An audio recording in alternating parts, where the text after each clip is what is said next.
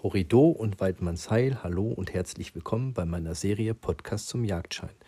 Nun schon mit der 16. Folge, nachdem mir beim letzten Mal ein kleiner Fehler passiert ist und dort sagte ich, es wäre die 14., es war aber schon die 15. Folge, geht es heute weiter mit dem Thema Waffentechnik bzw. dem Umgang der Waffe, die Waffenpflege, Aufbewahrung und Transport. Ich bin Benedikt, der Betreiber und Ersteller des E-Learning-Portals online zum Jagdschein.de und parallel zu meinem Portal möchte ich auch alle Inhalte als Podcast zugänglich machen. Die Handhabung. Der Umgang mit der Waffe. Der korrekte und sichere Umgang mit Waffen ist in der Theorie zwar beschreibbar, gehört aber allein aus Sicherheitsaspekten zu den wichtigsten praktischen Ausbildungsteilen. Bei der Vielfalt an Waffen ist jeder auch in der Bedienung sehr individuell.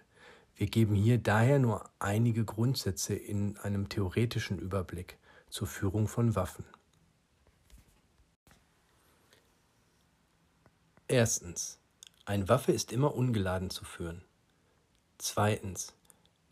Erst in unmittelbarer Nähe der Jagdausübung, zum Beispiel am Hochsitz, ist die Waffe zu laden und zur Benutzung fertig zu machen. Drittens. Immer wieder umgehend sichern. Viertens. Entsichert und eingestochen wird erst nach Ansprache des Wildes.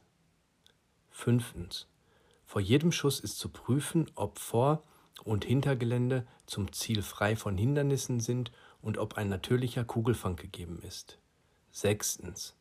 Kugelfang ist ausschließlich gewachsener Boden, keine Straße, kein Schotterweg, keine Bäume oder ähnliches. Siebtens. Vor dem Laden der Waffe ist immer eine Laufkontrolle durchzuführen. Dieser muss frei von Schmutz und sonstigen Hindernissen sein. Achtens. Nur die passende Munition darf geladen und verschossen werden. Daher ist vor dem Laden eine Prüfung der Munition auf das korrekte Kaliber notwendig. Neuntens. Nimmt der Jäger eine Waffe auf, also in die Hand, ist sofort die Waffe zu öffnen und zu kontrollieren, ob gegebenenfalls sich Munition in der Waffe befindet. Die Grundfertigkeiten in der Waffenhandhabung sind Laden und Entladen, Spannen und Entspannen, Sichern und Entsichern, wenn vorhanden Stechen und Einstechen, Umstellung von Schrot auf Kugel bei kombinierten Waffen und das richtige Zerlegen der Waffen zum Reinigen. Kommt es zu einem Versager, also der Schuss löst nicht aus, trotz abgeschlagenen Schloss, ist unbedingt eine kurze Zeit abzuwarten, mindestens 15 Sekunden, ob der Schuss sich nicht doch noch löst. Hier sprechen wir von einem sogenannten Nachbrenner. Dann ist der Verschluss zu öffnen und die Patrone wird entnommen. Kommt es dazu, dass ein Schuss ungewöhnlich leise bricht und wenig Rückstoß zu merken ist, handelt es sich um einen sogenannten schlappen Schuss. Hierbei ist sofort eine Laufkontrolle durchzuführen, dass sich das Geschoss nicht noch im Lauf befindet. Lösen sich zwei Schüsse nahezu gleichzeitig aus mehrläufigen Waffen, wird das Doppeln genannt. Elementar ist natürlich auch das Übungsschießen und das richtige Verhalten auf dem Schießstand. Auf dem Schießstand ist es Pflicht, sich vorher mit den dortigen Regeln vertraut zu machen. In der Regel ist dort eine Waffe immer ohne Riemen zu führen und Langwaffen werden niemals abgelegt, sondern immer im Gewehrständer geöffnet abgestellt. Das Laden erfolgt immer nur in Richtung der Scheibe jeweils auch nur mit einem Schuss. Eine geladene Waffe wird niemals abgelegt oder abgestellt. Diese ist vorher immer zu entladen und zu öffnen. Unabhängig aller Theorie gilt, dass für jeden Waffentyp eine korrekte Einweisung erfolgt, zum Beispiel durch den Büchsenmacher oder Schießlehrer, sodass alle Funktionen und die Handhabung sicher und routiniert erfolgen können. Aufbewahrung und Transport. Die Grundlage. Zunächst zur Einleitung die gesetzlichen Grundlagen. Eine Waffe führt, wer die tatsächliche Gewalt darüber außerhalb der eigenen Wohnung, Geschäftsräume oder des eigenen befriedeten Besitztums ausübt. So definiert das Waffengesetz in Anlage 1 Abschnitt 2 Ziffer 4 den Begriff des Führens. Dies bedeutet, dass mit den Worten des Gesetzgebers ausgedrückt erst einmal jeder eine Waffe führt, der diese außerhalb seiner Wohnung, seiner Geschäftsräume oder des eigenen befriedeten Besitztums bei sich hat. Paragraph 10 Absatz 4 Waffengesetz regelt nun, dass man grundsätzlich zum Führen eine Waffe eine Erlaubnis benötigt, den Waffenschein. Ein Waffenschein wird nicht zum Führen erlaubnispflichtiger Waffen benötigt. Auch die sogenannten erlaubnisfreien, frei ab 18 erwerbbare Waffen dürfen nicht ohne eine Ausnahmegenehmigung geführt werden. Von dieser Festlegung macht das Gesetz jedoch an diversen Stellen Ausnahmen, die jeder legale Waffenbesitzer kennen sollte, um keine Fehler zu begehen. Vorsicht! Wer eine Waffe ohne die erforderliche Erlaubnis führt, begeht eine Straftat, die für die nach 52 Waffengesetz eine Freiheitsstrafe von bis zu drei Jahren androht. Bei halbautomatischen Kurzwaffen liegt der Strafrahmen zwischen sechs Monaten und fünf Jahren. Transport und Führen. Paragraph 12 Absatz 3 Ziffer 2 Waffengesetz eine Waffe darf nicht schussbereit und nicht zugriffsbereit von einem Ort zu einem anderen befördert werden, sofern der Transport der Waffe zu einem vom Bedürfnis umfassten Zweck oder im Zusammenhang damit erfolgt. Jäger müssen diese Form des doppelt gesicherten Transports, nicht schussbereit und nicht zugriffsbereit, zwar nicht auf dem Weg zur Jagd, jedoch auf dem Weg zur jagdlichen Übungsschießen oder zum Büchsenmacher einhalten. Jäger dürfen nach 13 Absatz 6 Waffengesetz ihre Jagdwaffen bei Tätigkeiten, die im Zusammenhang mit der befugten Jagdausübung stehen, nur nicht schussbereit, eben in dem Zustand führen. Dies bedeutet, dass die Waffen auf dem Weg ins Revier nicht geladen sein dürfen, sich also keine Patrone in der Waffe befinden darf. Die Jagdwaffen, Kurz- und Langwaffen dürfen jedoch zugriffsbereit, also auch offen im Fahrzeug oder die Kurzwaffe im Holster befördert werden. Am besten also nicht schussbereit, nicht zugriffsbereit. Diese beiden Formulierungen sind der zentrale Dreh- und Angelpunkt der Regelung zum Transport von Waffen.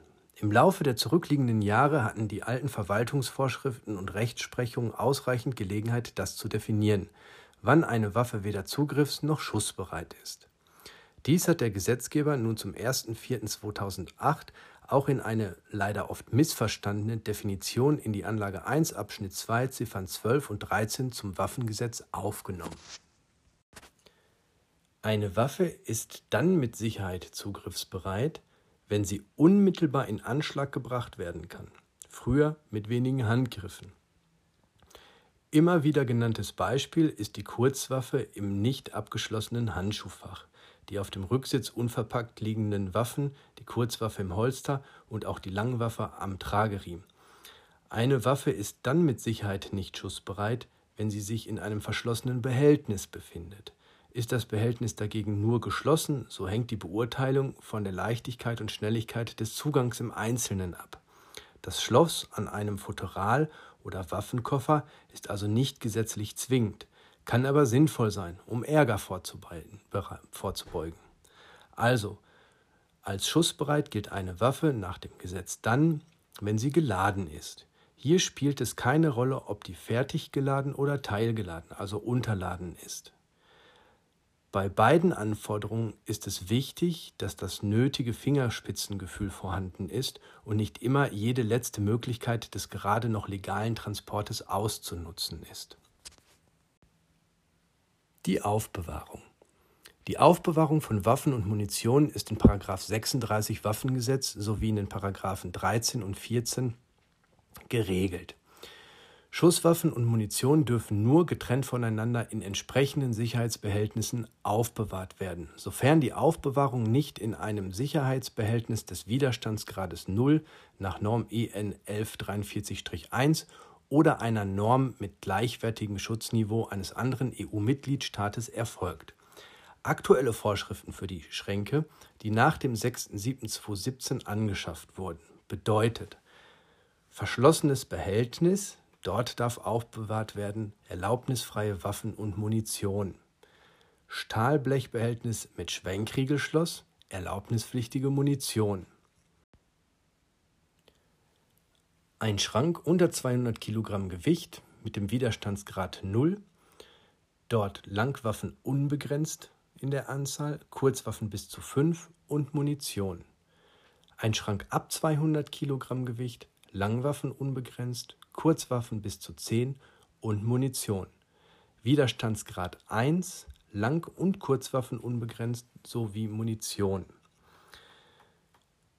Auch wenn es für den kommenden jungen Jäger nicht in Frage kommen sollte, trotzdem sprechen wir noch mal kurz das Thema Besitzstand und Bestandsschutz an.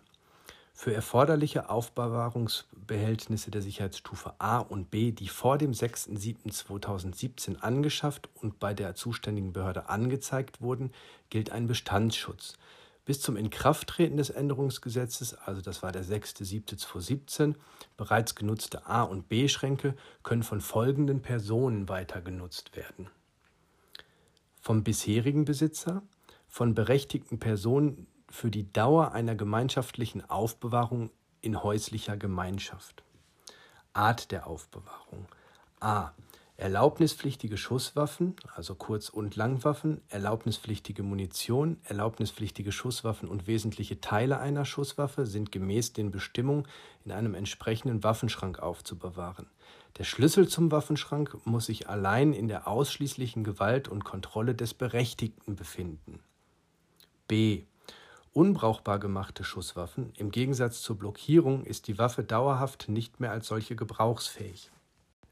Eine unbrauchbar gemachte Waffe ist daher keine Waffe im waffenrechtlichen Sinne mehr. Diese kann demnach als Erinnerungs- oder Dekorationsgegenstand außerhalb eines verschlossenen Behältnisses verwahrt werden. C. Blockierte Schusswaffen.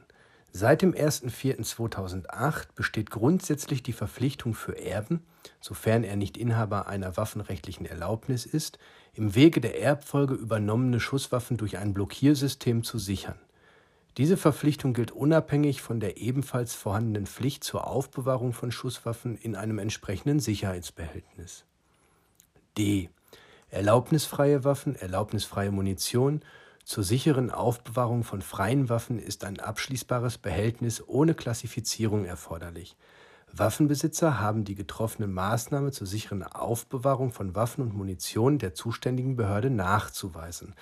Das sagt 36 Absatz 3 Satz 1 Waffengesetz. Die Waffenpflege allgemein. Ganz gleich, ob sie im Besitz einer Kurz- oder Langwaffe sind, ob diese beim Gang durchs Revier, auf dem Schießstand, bei Wettkämpfen oder beruflich bedingt mitgeführt wird, eine Waffe sollte immer zuverlässig, präzise und gepflegt sein. Eine korrekte und sorgsame Waffenreinigung und Pflege ist daher für jeden Waffenbesitzer unerlässlich.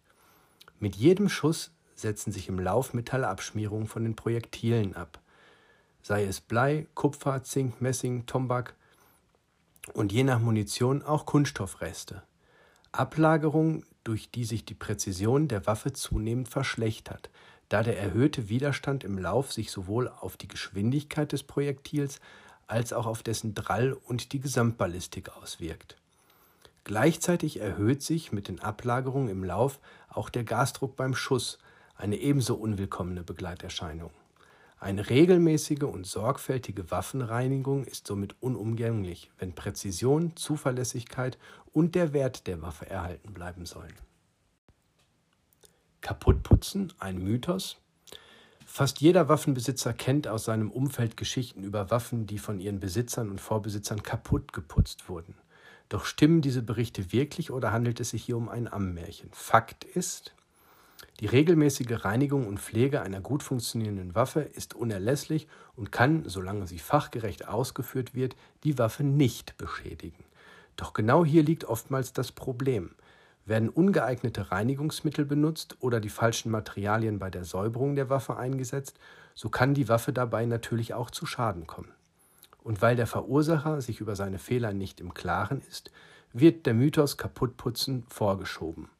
Zu den häufigsten Fehlern zählt dabei etwa, dass eine Draht- oder Stahlbürste benutzt wurde und aufgrund der hohen Härte der Borsten die Felder und Züge beschädigt wurden.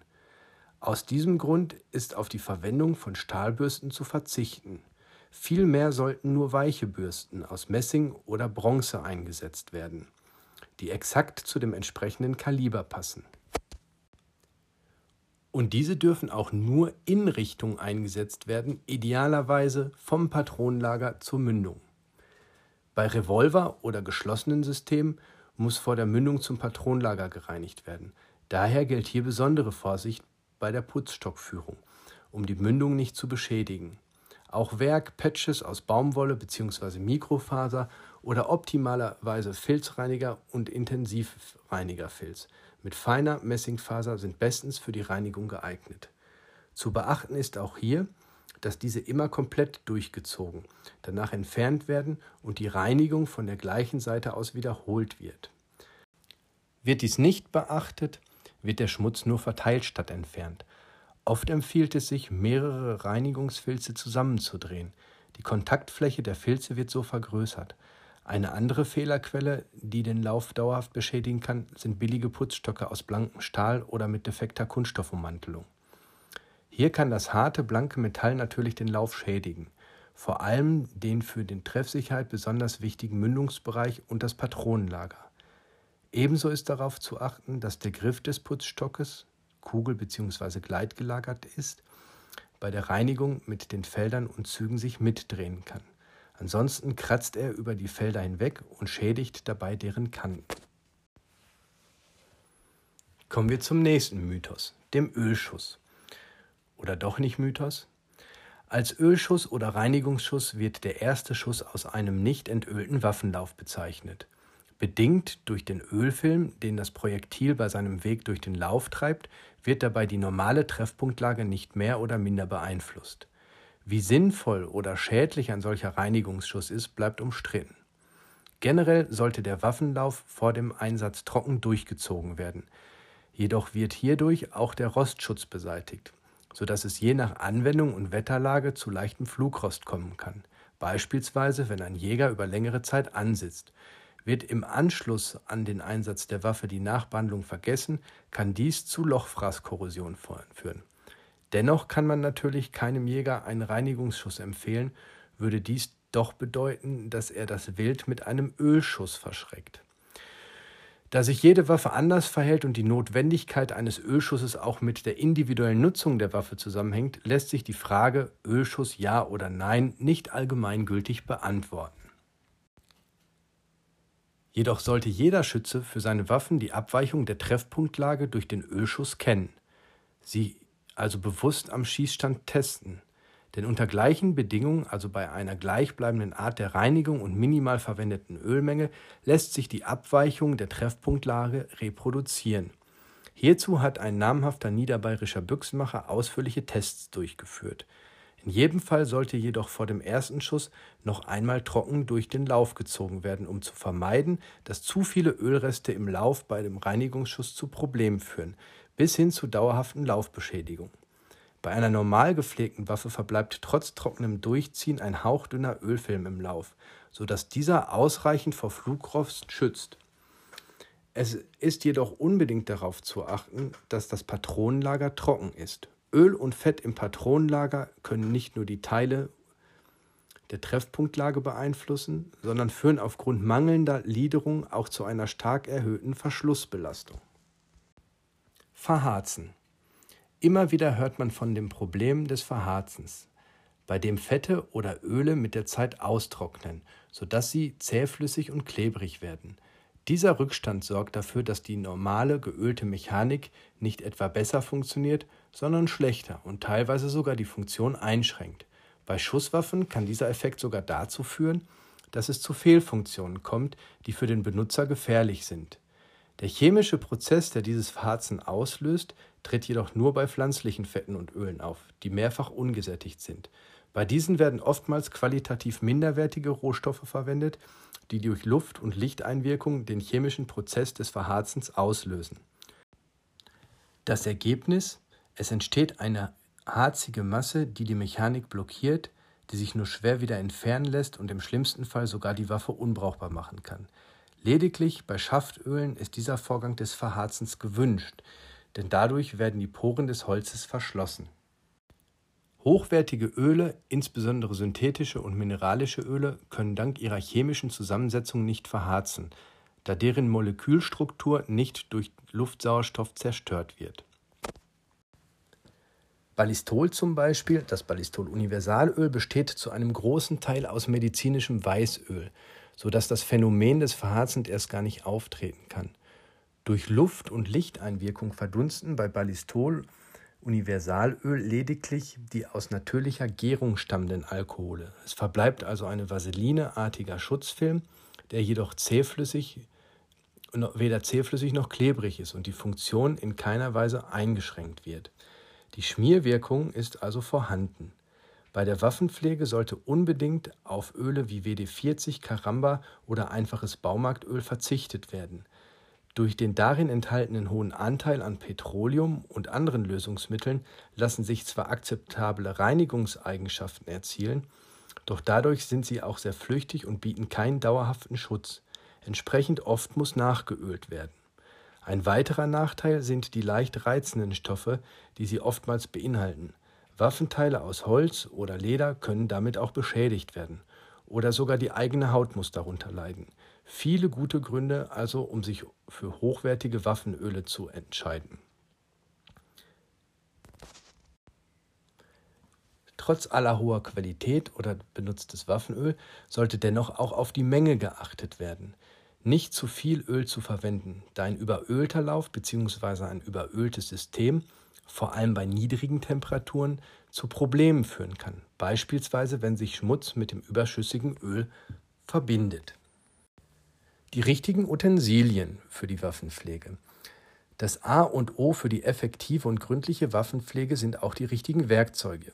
Je nach Waffe, Kaliber und Munition müssen die unterschiedlichsten Werkzeuge und Hilfsmittel zur Hand sein, wenn die Waffe richtig gepflegt und gereinigt werden will.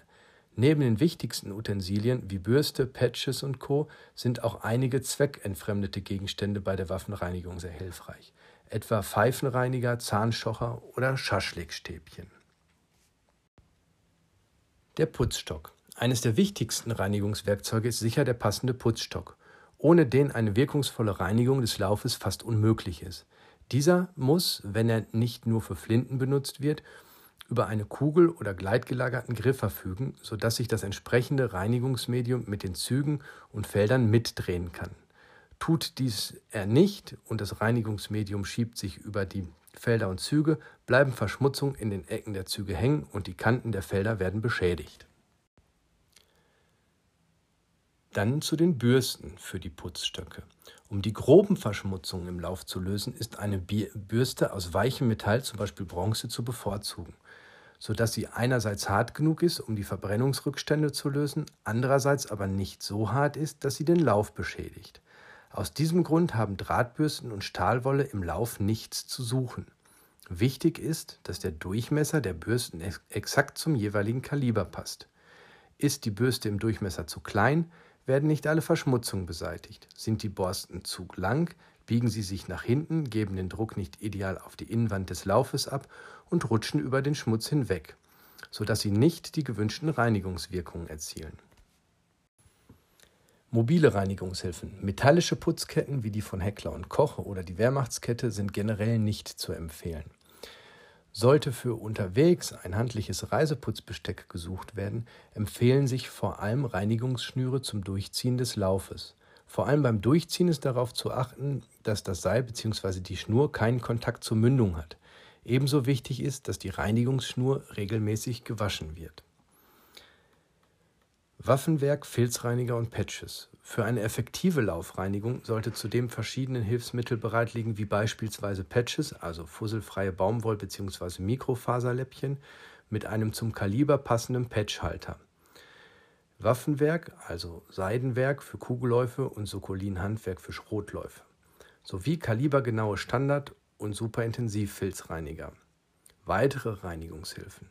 Da auch kleinteilige und teilweise schwer zugängliche Stellen der Waffe gereinigt und gepflegt werden müssen, sollte zusätzlich weitere Reinigungshilfe bereitliegen, wie Wattepads, Reinigungsschnüre, Wollwischer und fusselfreie Tücher. Dabei sind Baumwolltücher jene Utensilien aus anderen Materialien wie Mikrofaser stets vorzuziehen, da Baumwolle im Gegensatz zu Mikrofasertüchern den Schmutz in der Faser aufsaugt. Ebenfalls unproblematisch und vielseitig verwendbar ist normales, fusselfreies Küchenpapier sowie Seidenpapier. Auch sind eine Zahnbürste, Pfeifenreiniger, Dentalwerkzeuge aus Kunststoff, Zahnstocher, Schaschlikstäbchen bei der Waffenreinigung oftmals sehr hilfreich und leisten bei kleinen, schwer zugänglichen Stellen gute Dienste. Zusätzliche chemische Reinigungsmittel. Bei der bloßen Reinigung mit mechanischen Werkzeugen lässt sich nur eine bedingte Reinigungsleistung erzielen. Signifikant verbessert sich diese durch den Einsatz der richtigen chemischen Reinigungsmittel. Hier stehen vor allem Waffenöle, Laufreiniger, Kaltentfetter und Waffenteilreiniger auf der Bedarfsliste. Doch dabei gilt natürlich für jeden Anwendungsfall das richtige Mittel auszuwählen. Das heißt, es gibt große Unterschiede zwischen speziellem Waffenöl und handelsüblichen Multifunktionsöl. Sowohl in Hinsicht auf Inhaltsstoffe als auch auf Funktion sollte immer ein gutes Waffenöl ausgewählt werden. Spezielle Additive und Anwendungszwecke sind entsprechend dabei zu berücksichtigen. Das war's mit der letzten Folge zum Thema Waffen und Waffentechnik. Ich freue mich auf euer Wiederhören. Bis bald, Weidmanns Heil und Horrido.